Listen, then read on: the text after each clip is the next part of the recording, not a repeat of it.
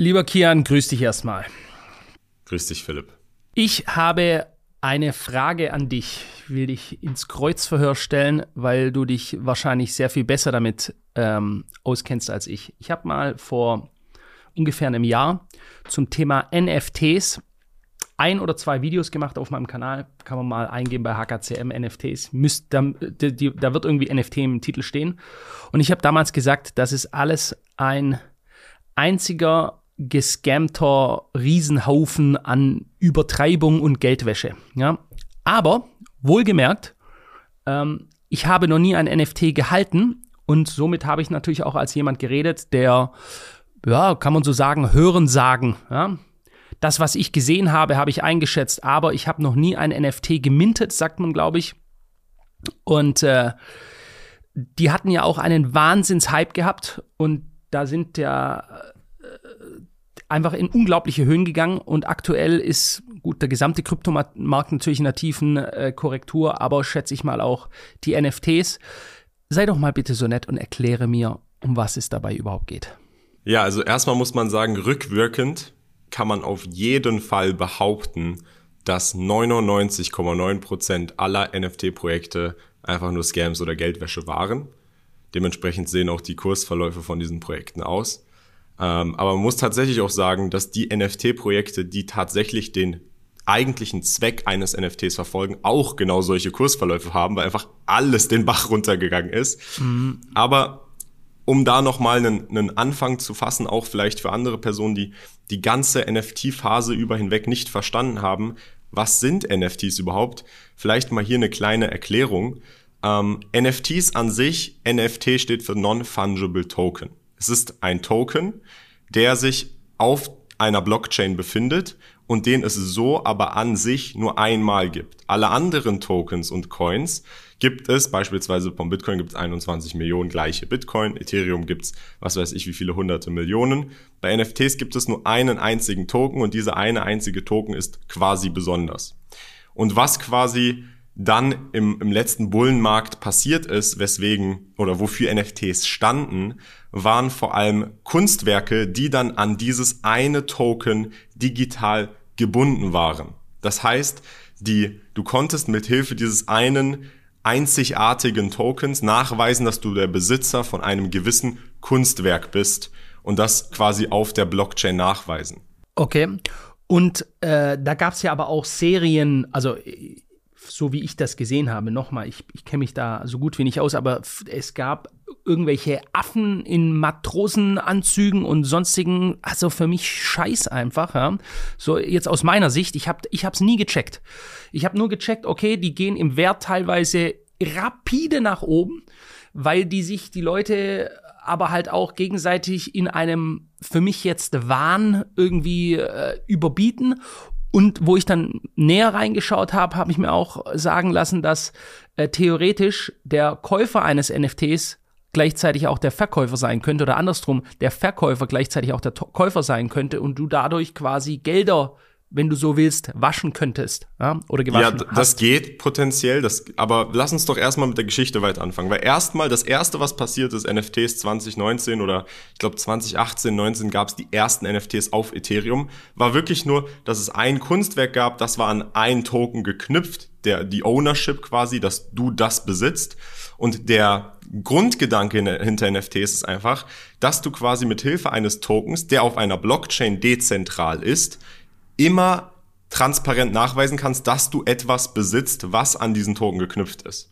Und darauf folgend sind dann NFTs, haben NFTs sich dann in eine äh, Richtung entwickelt, die dann am Ende mit diesen äh, Affenbildern geendet ist. Und zwar gab es ein Projekt, das hieß CryptoPunks. Das waren 10.000 NFTs, die alle ungefähr gleich aussahen. Das waren so Punks mit verschiedenen Attributen in 8-Bit-Versionen dargestellt.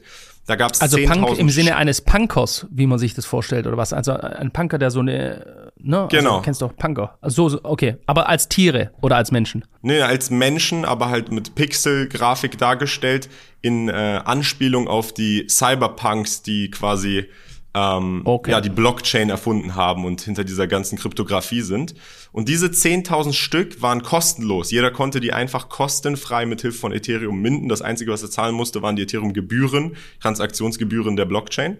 Und dann gab es diese 10.000 und das war das erste Projekt, das in dieser Art so eine Kollektion gemacht hat, wo es quasi 10.000 verschiedene äh, Avatare gab und die Avatare hatten verschiedene Attribute, die zufällig gewürfelt wurden bei der Kreation. Das heißt, es gab verschiedene Frisuren, es gab verschiedene Hauttypen und diese, es gab seltenere und weniger seltenere Hauttypen. Das wurde gewürfelt einfach. Äh, und dann gibt es zum Beispiel Alien-Punks oder Zombie-Punks, von dem es nur ganz selten, ganz wenige gibt und insgesamt gibt es aber 10.000. Und das war kostenfrei und weil es die erste Art dieser Kollektion war, als dann der Bullenmarkt gekommen ist, weil du ja NFTs auch handeln kannst, weil es ja Tokens sind. Du kannst sie an einem offenen Marktplatz handeln, dezentral über die Blockchain, hat das einen Markt gewonnen und diese Crypto-Punks sind dann in der Spitze quasi des ganzen Bullenmarktes auf Werte von über einer halben Million für den günstigsten und bis zu 20, What? 30 Millionen für den teuersten gestiegen. Was bitte? Und die waren kostenfrei am Anfang. 20 bis 30 Millionen.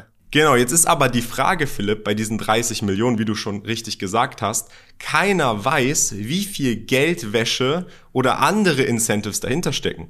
Weil wenn ein Transfer zwischen zwei anonymen Adressen von einem Kunstwerk entsteht, dann weißt du ja nicht, ob der Besitzer die gleiche Person war, die das Bild gekauft hat, beziehungsweise er hat auf ein Wallet 30 Millionen gepackt, über irgendwelche anderen Businesses, wie auch immer er das Geld verdient hat, dann das NFT gekauft und dann dem Finanzamt gesagt, hey Leute, ich habe ein Stück Kunst verkauft, es ist so hoch gegangen, ich habe keine Ahnung, wer der Käufer ist, aber ich habe jetzt hier 30 Millionen. Und das ist halt das Schwierige, deswegen ist es nicht wirklich einfach, wenn man auf, auf die NFT-Landschaft schaut, identifizieren zu können, was sind echte Volumen zwischen Projekten, wo würde Geldwäsche betrieben. Es gab beispielsweise ein Projekt, das waren einfach nur Steine. Das hieß Ether Rocks und ich glaube, da gab es 100 oder 500 Steine, einfach Bilder von Steinen. Wirklich nichts Aufwendiges. Und da war jeder Stein, der Floor Price, also der sogenannte günstigste Preis, war über eine Million Dollar. Da war 100 Prozent Geldwäsche dahinter äh, meiner Meinung nach. Aber es gibt keine Beweise dafür. Der Grund, warum dann der NFT-Wahnsinn so explodiert ist, ist, weil bei diesen Crypto-Punks die Preise so hoch gestiegen sind, andere Entwickler auf die Gedanken gekommen sind, hey, ich könnte doch auch einfach 10.000 verschiedene Grafiken erstellen, diese dann verkaufen und andere Leute kaufen sie. Und das ist etwas erstmal an sich ein Szenario, warum sollte irgendwer irgendwelche Grafiken für 10.000 Euro, 20.000 Euro, 50.000 Euro von irgendwelchen unbekannten Künstlern kaufen. So etwas funktioniert nur in einem Bullenmarkt. Und der Grund, warum das funktioniert ist, ist, weil bei der Erschaffung dieser Grafiken eben alle diese Projekte, diese Attribute, diese verschiedenen Avatar-Raten zufällig dargestellt haben, so dass quasi das Ganze wie so eine Lotterie war, bei der jeder teilgenommen hat, in der Hoffnung, er bekommt ein seltenes Avatar, was er dann für teurer verkaufen kann. Und das mhm. hat aber auch so funktioniert. Es gab viele Projekte, viele NFT-Projekte, Avatar-Projekte, nennen wir es mal so erstmal. Das sind zum Beispiel Affen oder Menschen oder irgendwelche anderen Designs, die die Ersteller sich äh, ausgedacht haben, bei denen war der Hauptverwendungszweck wirklich einfach nur, und das wurde auch offen kommuniziert, wir sind ein NFT-Projekt, das sind überteuerte Avatare. Wenn du ein NFT kaufst, bist du Teil unserer Community. Das war's. Wenn du daran teilnehmen möchtest, nimm daran teil, wenn nicht, dann nicht. Und weil einfach der Bullenmarkt war, haben viele Leute daran teilgenommen und diese Dinge haben sich dann tatsächlich auch überwert verkauft. Und, und, und sag mal bitte, was war, was ist das, was ist der Sinn und Zweck, Teil der Community zu sein? Bist du beim Pfadfindern oder was? Ich meine, was bringt, bringt dir das Vorteile, oder? Ich, ich glaube, die, ein, die einzige Community, die aktuell, aber ähm, nimmt nicht da nicht beim Wort, die größte Community, die es aktuell gibt im NFT-Space, ist der Board Ape Yacht Club.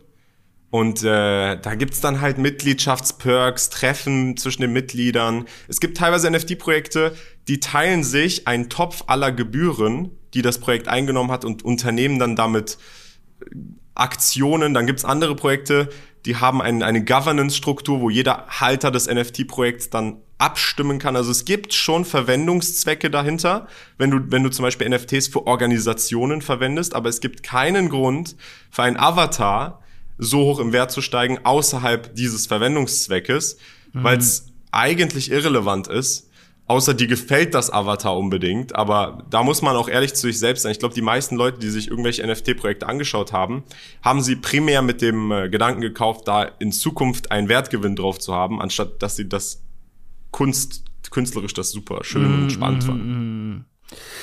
Ähm, ich meine, NFTs wurden ja nicht nur aus solche, äh, sag ich mal, so Bildchen drauf gemacht, sondern ich erinnere mich, dass eines der teuersten NFTs war der erste Post, der jemals bei Twitter gemacht worden ist. Kann das sein? Genau, der, es war nicht eins der teuersten, aber es war schon sehr teuer. Und zwar, ich glaube, von Jack Dorsey ein Tweet, dem Gründer von Twitter. Genau. Und ich glaube, das wurde für 2,7 Millionen Dollar verkauft, was eigentlich keinen Sinn macht, weil du besitzt ja nicht den Tweet. Oder ich glaube, Jack hat vielleicht gesagt, du besitzt den Tweet. Jedenfalls bringt dir ein Bild von einem Tweet nichts. Und deswegen ist das Ding jetzt auch wertlos mittlerweile. Also das ich ist auch wirklich nur ein Erzeugnis eines nicht. Bullenmarktes. Ich meine, äh, äh, also äh, gut, es gibt gewisse Dinge, da reicht meine Logik äh, offensichtlich nicht. Okay, da muss ja, also ich würde davon ausgehen, dass wenn es nicht ein kompletter, gehirnamputierter Vollidiot ist, der dieses Ding da gekauft hat, der auch noch über sehr viel Geld verfügt, dass der einen anderen Zweck dahinter hatte, als, äh, ich weiß nicht, wo stellt er sich das hinter seinen Schreibtisch irgendwie in einen, in einen silbernen Bilderrahmen rein oder was, diesen Tweet? Also beim Tweet kann ich dir nichts sagen tatsächlich. Bei den CryptoPunks beispielsweise oder bei diesen Board Ape Yacht Club NFTs ist das Ding, dass es gibt nur 10.000 Stück und die Leute, die diese NFTs gekauft haben, sind natürlich Menschen, die unglaublich viel Geld haben. Das heißt, was man effektiv macht, wenn man sich einen CryptoPunk für eine halbe Million Dollar kauft, ist, man kauft sich in eine Community von anderen Menschen, die es sich leisten können, ein Bild für eine halbe Million zu kaufen. Und teilweise waren sehr, sehr bekannte Menschen Teil dieser Community. Justin Bieber hat, glaube ich, einen Board Ape für eine Million gekauft. Also alle möglichen Celebrities, die du kennst, haben und besitzen diese NFTs. Und da sie halt nur auf 10.000 für immer beschränkt sind, nicht inflationär sind, ist eben der Zugriff zu dieser Community dahingehend beschränkt. Da ist halt die Frage, ist mir, will ich diesen Zugriff haben oder nicht? Ist er das wert? Und das muss dann, glaube ich, jeder für sich selbst entscheiden. Aber das Aber das, das verstehe ich ja, äh, Kian. Das ist ja wie äh, ein äh, Private Members Club oder ähm, was weiß ich, äh, eine Burschenschaft, ja. Also, weißt du, was ich meine? Es gibt ja wie ein Geheimbund, whatever, eine Community an Leuten, die in irgendeiner Weise eine Gemeinsamkeit, einen Zweck fördert, äh, netzwerken möchte, äh, Freimaurer, whatever, Logen, da gibt's ja einfach Gemeinschaften von Leute, Lions Club, die Rotarier. Und somit könnte man ja auch sagen, dass beim, äh, wie auch immer, Apes Club ähm, oder Board Apes Yacht Club, ähm, dass die dort dann, du bist dann halt im exklusiven Kreis äh, von vermögenden, äh, teils prominenten Leuten. Okay, verstehe. Sind die denn, haben die denn irgendwie ihren Wert erhalten oder sind die auch gecrashed? Alle NFTs sind gecrashed. Also auch die krassesten NFTs und man müsste, man könnte zum Beispiel sagen, die CryptoPunks sind das NFT-Projekt, wenn es irgendein NFT-Projekt gibt, was am wertvollsten ist, weil sie die ersten waren. Das heißt, sie haben einen historischen Aspekt, den man quasi wertschätzen kann oder sollte, wenn man in die Zukunft blickt, plus eben die Community, die eben sehr, sehr high value ist. Aber selbst die sind gecrashed. Also alle NFT-Projekte sind gecrashed, weil wie gesagt einfach alles, was an Geld in diesem Markt war, rausgeflossen ist. Aber das mhm. Hauptproblem mit, mit dem NFT-Hype waren zwei Dinger. Also zwei Dinger, zwei Faktoren, sorry. Der, der erste Faktor war, dass dann natürlich nach dem Erfolg einiger selektierter NFT-Projekte der Markt überflutet wurde mit Hunderten, Tausenden, Zehntausenden anderen NFT-Projekten, die versucht haben, diesen Erfolg nachzuahmen. Und diese NFT-Projekte haben oft Dinge versprochen, die sie dann nicht eingehalten haben. Das heißt, es gab Projekte, die haben versprochen, gewisse Dinge zu machen, weswegen dann viele Leute dieses Projekt gekauft haben und dann als das Geld eingekommen ist, sind die Projekte verschwunden. Und der, der andere Faktor, der, der das Ganze so ein bisschen zerstört hat, ist, man muss einfach sagen, die Gier äh, von Retail. Weil zu viel Kleinanleger dachten, egal was für ein NFT-Bild ich kaufe, das kann nur im Wert steigen, weil alle anderen sind gestiegen. Das Kapital, was reingeflossen ist, hat nicht wirklich kein intelligentes Kapital, sondern Kapital, bei dem jeder dachte, hey, okay, ich mache jetzt mal hier 300 Dollar rein und das wird jetzt hier auf 10.000 steigen. Oder ich mache mal 5.000 mhm. Dollar rein und das wird jetzt hier auf 100.000 steigen. ohne Weil es quasi auch bei anderen Risiken, Projekten so gewesen ist, ne? Es sind bei anderen war es ja auch so. Also Genau, es es gab, gab, ja Projekte, viele Projekte, sagst, bei denen ja. das so war tatsächlich, aber es gab für jedes Projekt, das es so, bei dem das so war, 1000 Projekte, bei dem es nicht der Fall war. Das Ganze ist dann quasi in eine Richtung gegangen, in der dann, ähm, wie gesagt, zwei Arten von NFT-Projekten existiert haben. Die einen, die quasi gesagt haben, hey, wir sind nicht mehr als Kunst und wir bieten vielleicht noch diese Community an. Oder die anderen NFT-Projekte, die gesagt haben, hey, wenn du dir ein NFT bei uns kaufst, dann nehmen wir die ganzen Gelder und bauen damit irgendein Spiel oder weiß ich nicht, irgendwas versprochen haben und dann nicht abgeliefert haben. Rätsel. Es gibt doch Rätsel. auch äh, Rätselgeschichten, äh, wo dann eine Community irgendwie versucht hat, ein Rätsel zu lösen oder sowas. alles Mögliche. Da, ich denke, der Hauptfaktor, den, den man aber, den glaube ich zu wenig Personen, als sie diese NFTs gekauft haben, nicht betrachtet haben, war, dass es absolut reine Spekulation ist, auf ein Bild zu setzen. Und ähm, zum Beispiel, ich kann ja mal über meine persönlichen äh, Erfahrungen ein bisschen sprechen, weil ich habe den NFT-Wahn so hautnah miterlebt, wie es eigentlich geht. Ich habe die ersten Solana-NFTs selber noch gemintet, als der Hype noch gar nicht da war. Ich habe CryptoPunks getradet für 10 Ethereum, dann sind sie auf 100 gestiegen. Also ich habe viele ähm, ja, positive als auch negative Erfahrungen gehabt. Ich habe beispielsweise meine positivste und die Erfahrung, die am meisten äh, Geld gebracht hat, die ich dann auch versucht habe, so zu chasen, also zu verfolgen, nachdem es leider äh, nicht mehr gekommen ist, war das erste, quasi erste Solana-NFT, das war der Degen Ape Club. Das war auf der Solana-Blockchain und meine These war, hey, auf der Ethereum-Blockchain hat das erste NFT-Projekt gut funktioniert, hatte einen historischen Wert über der Community hinaus. Dasselbe wird bei Solana passieren. Und da haben die NFTs, da gab es auch 10.500 Dollar im Mint gekostet. Ich habe es dann geschafft, irgendwie so fünf, sechs Stück zu minten, als es, als der Launch war. Und dann habe ich im Aftermarkt für so 60.000 Dollar nochmal weiter ganz viele für 500 Dollar gekauft. Und drei Wochen später, wo dann der NFT-Hype angefangen hat, waren die Dinger statt 500 Dollar beim Mint oder ich glaube 300 Dollar beim Mint jeweils mindestens 10.000 Dollar wert. Und dann hatte ich auch ein, What zwei super fuck? seltene. Dann hatte ich auch ein, zwei super seltene, die dann, eins hatte ich für 200.000 Dollar verkauft und so weiter. Ähm, das okay, war meine wo ist mein Taschenrechner? Erfahrung. Bitte einen Moment, ich muss mal ganz kurz meinen Taschenrechner. Nochmal, äh, du hast für 60.000 zum Stückpreis von 500 diese äh, komischen Apes da gekauft und diese sind dann von einem 500er Stückpreis hoch auf 10.000 gegangen. Genau. Die Apes sind Da rausgekommen ja auf schon- Solana, bevor der Hype so richtig ansatzweise da war. Und dann drei Wochen später war der Hype da und die Dinger sind auf 10k hochgegangen pro Stück.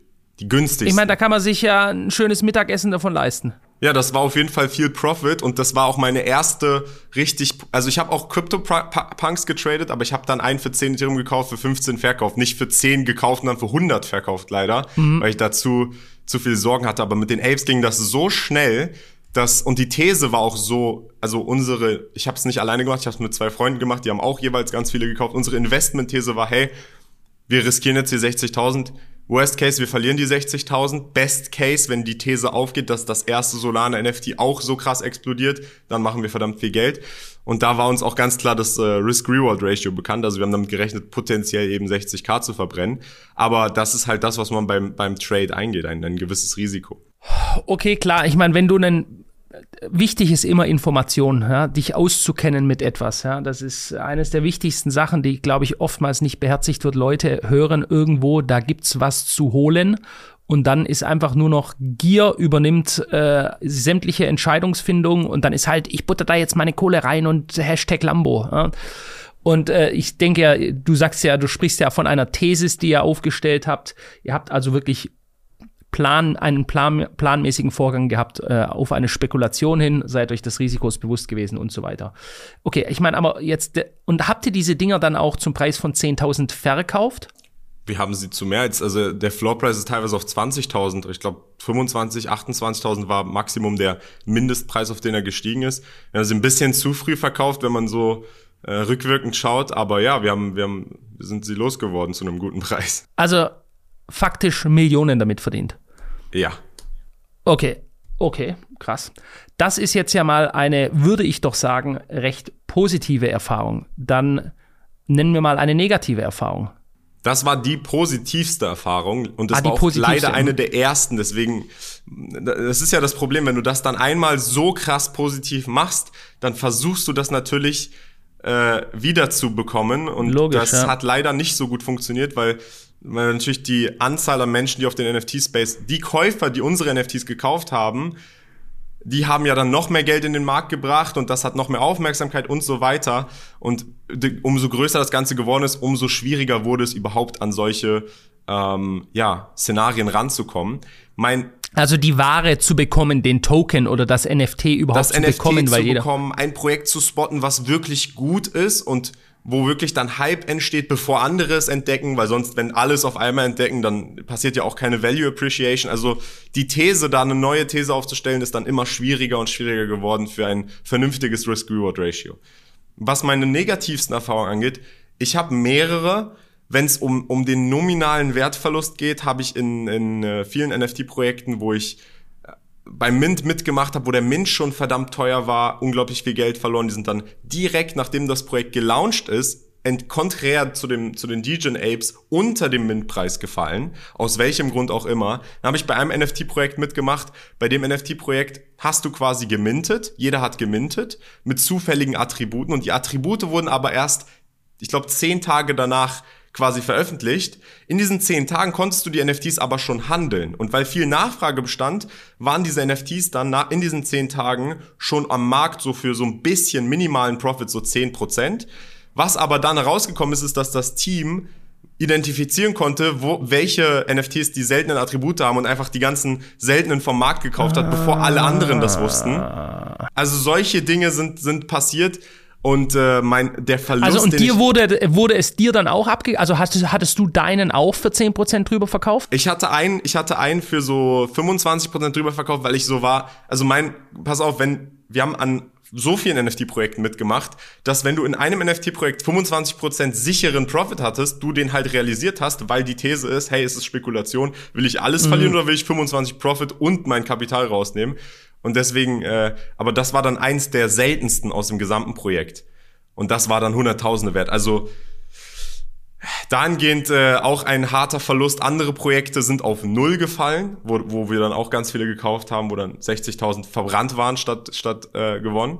Okay, das wollte ich jetzt gerade fragen. Also wir sprechen hier nicht nur von äh, ne, weil viele Leute sehen das jetzt wieder und die haben dann die Vorstellung von der Kian macht nur krasse Millionengeschäfte und bei denen geht alles immer mega geil ab und so. So stellen sich das ja viele Leute vor, ja, so in ihren Traumvorstellungen und so.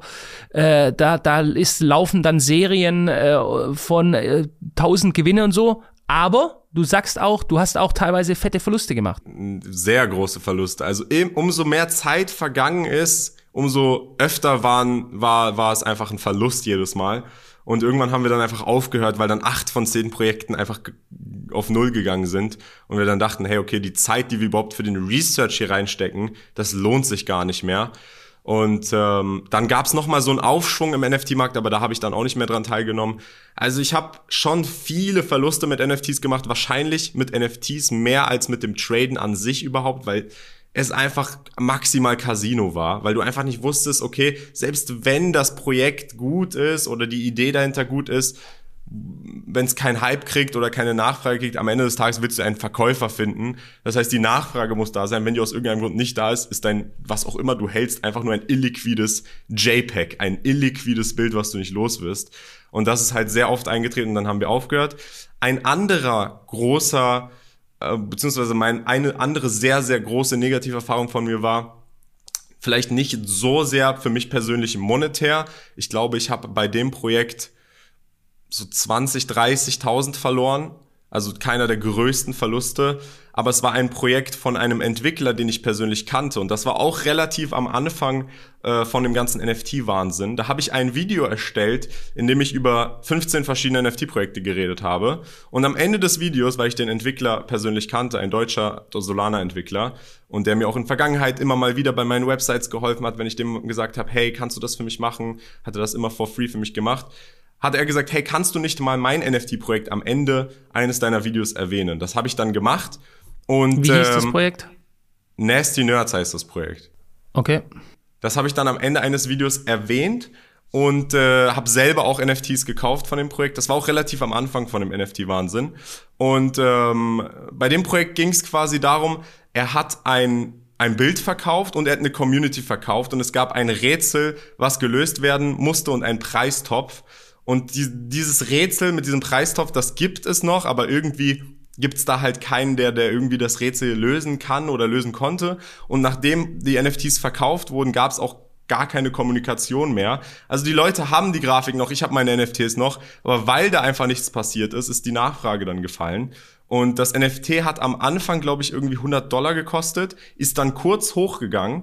Ich glaube, für ein paar Tage war es dann so bei 300 Dollar. Es gab auch Leute, die dann seltenere NFTs hatten. Ich war leider nicht lucky, die dann für ein bisschen mehr, ein paar tausend verkauft haben. Ähm, aber danach ist das Projekt runtergegangen, wie alle anderen NFT-Projekte einfach nur noch runter. Und mich persönlich hat halt gestört. Oder der Grund, warum ich das als einen, einen großen Verlust ansehe, ist, weil es mich persönlich gestört hat, weil ich quasi dieses Projekt erwähnt habe. Viele Leute von meiner Community, viel mehr als ich jemals gedacht hätte. mein YouTube-Kanal war damals auch deutlich kleiner. Das Video hatte so 15.000 Klicks. Viel mehr Leute reingegangen sind in das Projekt und dachten, dass ich irgendwie was damit zu tun habe oder dass ich da dick hinterstehe und da dann halt NFTs gekauft haben und das Projekt halt einfach keine Kommunikation mehr hatte. Also die Leute haben zwar ihre Bilder noch, aber die haben halt weniger Wert. Ich habe auch mein Geld verloren und ich will einfach nicht assoziiert werden mit irgendwas. Und das mhm. war halt dann so eine harte Lehre mit, hey, du erwähnst gar nichts mehr.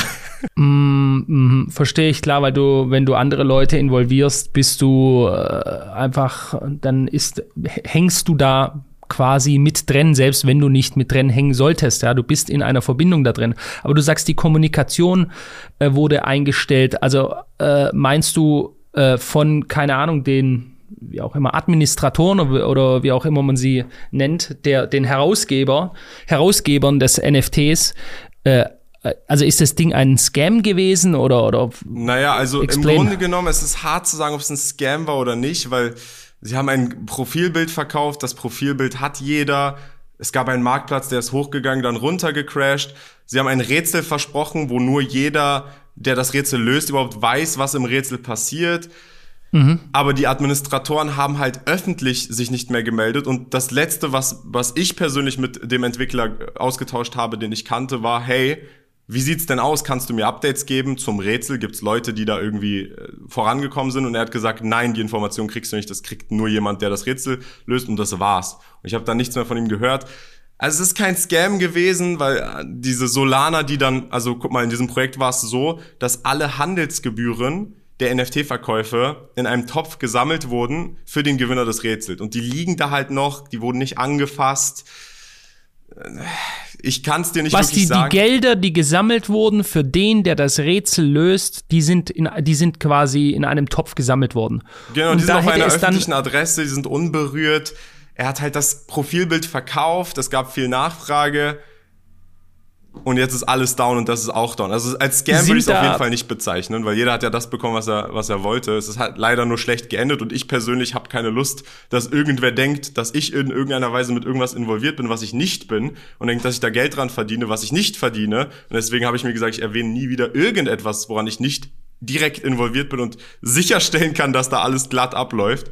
Und ähm, ja, also du warst auch nicht direkt involviert in diesem Projekt. Ich war Projekt nicht direkt in involviert. Ich habe keinen Cent mhm. bekommen. Wie gesagt, mein Kanal war damals viel kleiner und ich wusste nicht mal, weil ich habe davor für nichts Werbung auf meinem Kanal gemacht, außer für die Börse FTX damals noch, weil ich damals dachte, die wäre legit. Ich habe, ich war immer auf meinem Kanal mit der Einstellung, hey, ich möchte für nie, nichts und niemandem Werbung machen und deswegen war ich auch mir nicht bewusst über den Impact, der da dann passieren wird. Also absolut null. Ich war auch maximal überrascht, das hat sich ja relativ schnell dann auch ausverkauft. Und das ganze Geld, was er dann bekommen hat, hat er dann, er hat mir gar nichts davon gegeben. Ähm, deswegen habe ich dann auch gesagt, hey, ich schenke dir doch hier nicht Marketing, du kommst mit meinen Leuten rauf und dann meldest du dich nicht mehr bei mir.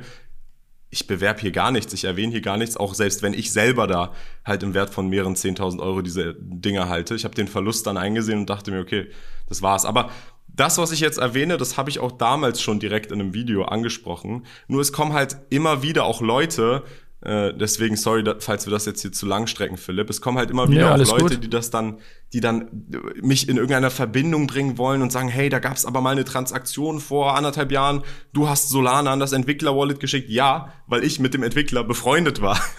aber ich habe kein Geld von irgendwem bekommen, vom Entwickler, von diesem NFT-Projekt. Und äh, deswegen will ich auch nicht damit assoziiert werden. Und ich denke, das wird jetzt hier auch das letzte Mal sein, dass ich auch darüber spreche.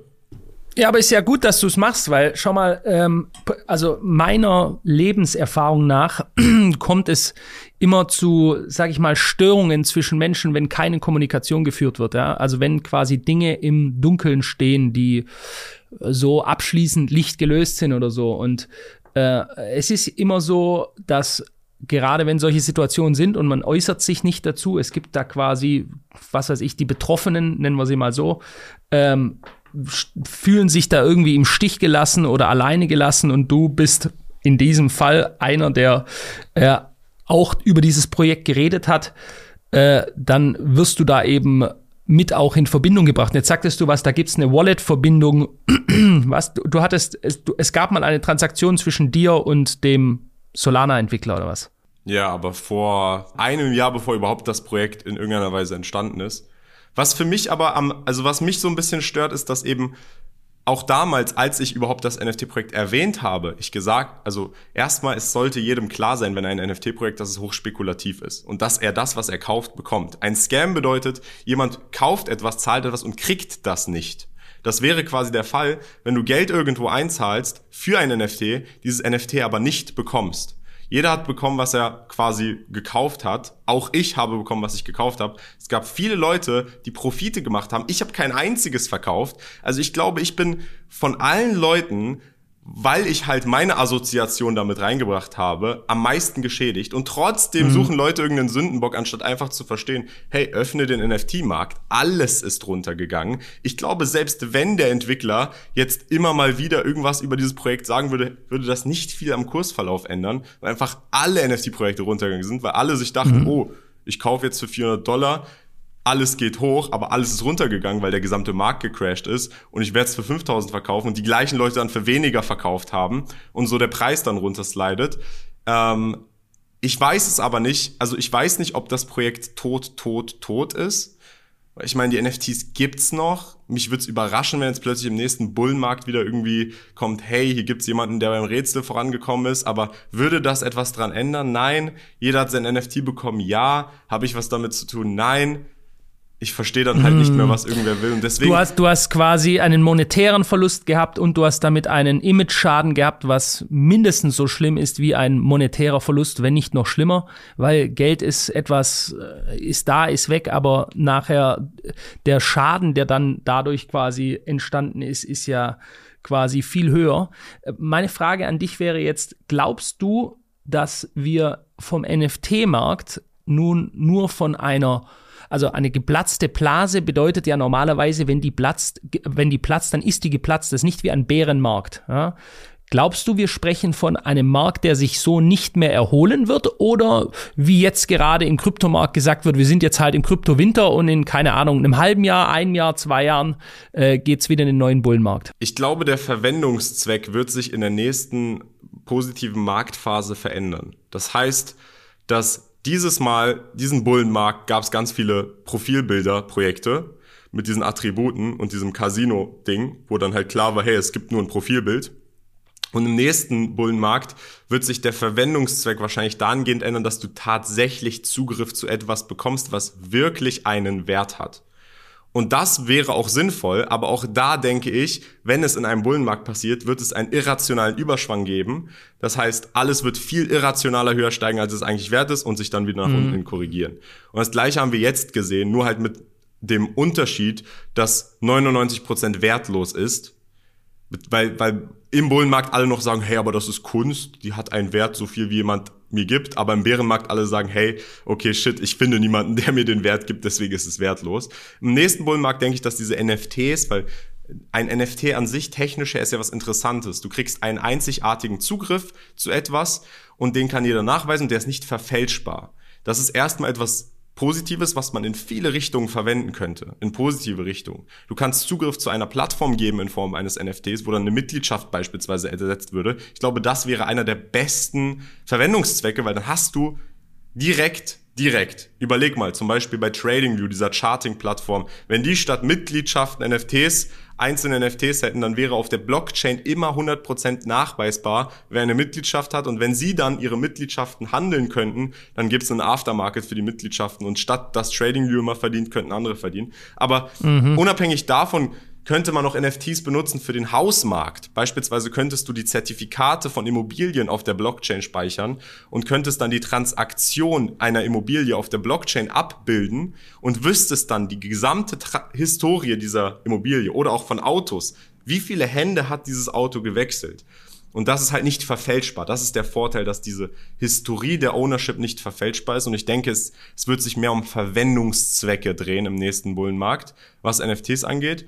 Ich will noch eine kleine Sache zu mir sagen, weil mir war aus dieser NFT-Sache zwei Sachen eine große Lehre. Die eine Sache, ähm, das eigentlich war mir das von Anfang an bewusst, auch als ich bei den Legion Apes mitgemacht habe, aber es ist mir noch mehr bewusst geworden, dass es halt Glücksgriffe sind. Wenn du in etwas investierst, was super spekulativ ist, dann ist es so ein, dann ist es ein Glücksgriff. Und wenn der erste Glücksgriff erfolgreich war, sollte man nicht denken, dass die anderen dann auch erfolgreich werden. Und das zweite ist, ich werde nie wieder auf meinem Kanal in irgendeiner Weise irgendetwas, wo ich nicht selber direkt involviert bin, bewerben oder irgendwie erwähnen, auch nur damit ich immer in der Lage bin, in Kontrolle zu sein, wenn irgendwas passiert, ohne dass irgendwer in irgendeiner Weise dann irgendwen enttäuschen kann.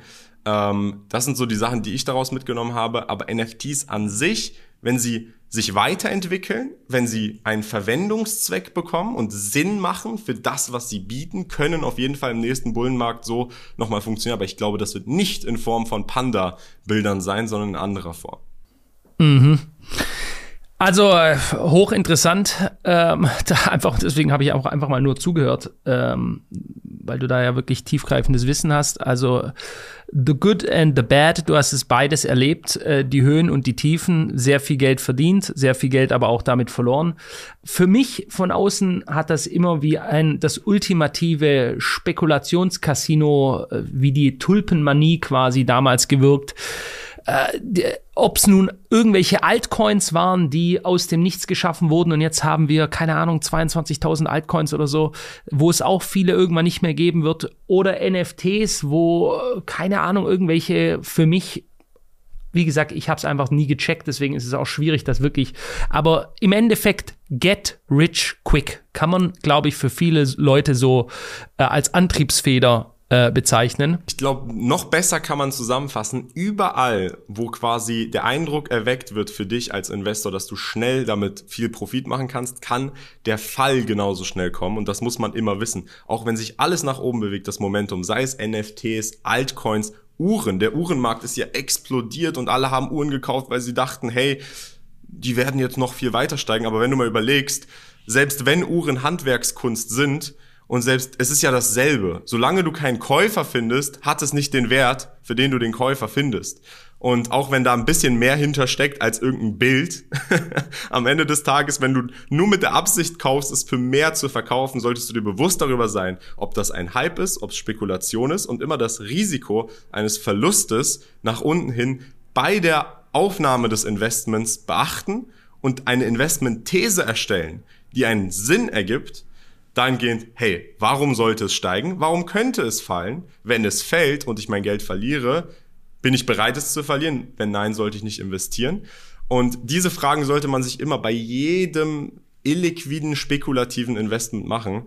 Ähm, und ich glaube, da sind viele Dinge in einem Topf. Also wirklich von echten Assets zu digitalen Assets bei NFTs ist es halt maximal irrational geworden, so dass es halt für jeden Außenstehenden einfach nur noch lächerlich ist, weil du nicht mal irgendetwas physisches hast, sondern das lustigste und jetzt kommen wir zum zur Pointe von dem ganzen von den NFTs, warum der Bullenmarkt mit den NFTs so lächerlich war, Philipp. Das ironischste an dem ganzen ist, NFTs stehen ja für einen dezentralen zensurresistenten Nachweis von etwas. Die meisten NFT-Projekte hatten aber in den Metadaten des NFTs, des Tokens an sich, eine Adresse mit dem Bild, mit dem Kunstwerk auf einer zentralisierten Datenbank auf einer, auf irgendeinem Server. Das heißt, wenn dieser Server offline geht, ist das Bild weg. Dann hast du nur einen Token, weil die Adresse, an die das Bild pointet, nicht dezentral ist und offline gehen kann. Das heißt, nicht mal das Profilbild ist in manchen Projekten da, weil diese Projekte es nicht geschafft haben, das Profilbild dezentral zu speichern. Also das würde ich sagen, schließt so ein bisschen die Ironie dieses ganzen NFT-Spektakels äh, ab. Ein riesiger, riesiger Money Grab auch für manche Leute, nicht nur, also gerade im Altcoin-Bereich ja genauso, wenn du selbst hier in Stuttgart, ich, wir haben da auch so einen Typ, der ist jetzt geflüchtet ins Ausland, ich glaube, der ist auf den Philippinen gerade oder so und dem haben sie sein Bugatti und seine nette kleine Rolls-Royce-Sammlung und so weiter, also das, der ist über 50, will da jetzt keinen Namen nennen, auf jeden Fall, der hat auch äh, ein NFT auf Goldbasis herausgebracht und hat da gesagt, das wäre mit physischem Gold hinterlegt. Nee, Entschuldigung, nicht ein NFT, einen Altcoin, ja. Und hat da, I don't know, 50, 80, 100 Mille sich äh, eingesteckt. Und das lief dann auch eine Zeit lang und der war dann auch eine Zeit lang noch hier in Stuttgart und so und ist dann da, hat seine Parade gefahren. Und irgendwann hat er wahrscheinlich auch gemerkt, ähm, das Ding äh, wird irgendwann zu dem Ende kommen, zu dem es halt nur kommen kann und hat dann die Biege gemacht und jetzt haben sie ihm alles beschlagnahmt und so. Also Aber es wäre ja nicht zu einem Ende gekommen, wenn er tatsächlich das Gold gehabt hätte. Mm, Ja, richtig, wahrscheinlich. Ähm, es ist, es, ich sage ja, es ist die so viele Altcoin-Projekte, die ich heute sehe, das ist einfach ein, ein Du springst auf diesen Hype auf, du hast eine Community äh, und dann verkaufst du da halt irgendwas rein und die Leute denken nicht mehr drüber nach, was eigentlich abgeht und stecken halt ihre ganze Kohle rein. Äh, Ich glaube, und, das äh, ist mal ein interessantes Thema, über das wir vielleicht auch mal sprechen sollten. Altcoins und Altcoin-Projekte. Was sind Altcoins überhaupt? Kann man die mit Bitcoin vergleichen oder ist das nochmal was anderes? Das ist eine gute, interessante Idee. Ich könnte mir sogar vorstellen, dass wir über, äh, was war das, nicht Litecoin, äh, wie, nee, nee, nee, ein, einer der größten Scams, die es jemals gab, die hieß Eknatova, Dr. Eknatova, ganz früher zum äh, Krypto-Hype. äh, ja, aber das ist ja jetzt wirklich schon aus einem anderen äh, Jahrzehnt. Ich glaube, das kennt Ja, keiner. aber das war am Anfang, das war einer der Top, nicht nur Top 10, sondern Top 3 Coins, glaube ich, weltweit damals. Ja, aber ich glaube, vom, vom. Schaden her hat Luna, was dieses Jahr passiert ist, nochmal deutlich mehr Schaden verursacht. Aber gut, lass uns das, lass uns doch über alle, alle diese Themen in einer Podcast-Folge nochmal sprechen, über Altcoins, wenn, wenn die Leute das interessiert. Dann lasst es uns gerne in den Kommentaren und im Like wissen. Ich fand es sehr interessant äh, heute. Schreibt gerne rein, äh, wenn ihr weitere Fragen habt. Ihr seht, äh, der Kian kann vor allem im Kryptobereich da aus einem sehr tiefen, fundierten Wissen greifen. Jo, hat Spaß gemacht, mein Lieber. Ich wünsche dir eine schöne Woche. Danke euch auch, liebe Freunde. Ich glaube, Weihnachten steht bald vor der Tür. Also frohe Weihnachten. So ist es. jeden. Dann, ciao, ciao. Alles gut, bis bald. Ciao, ciao.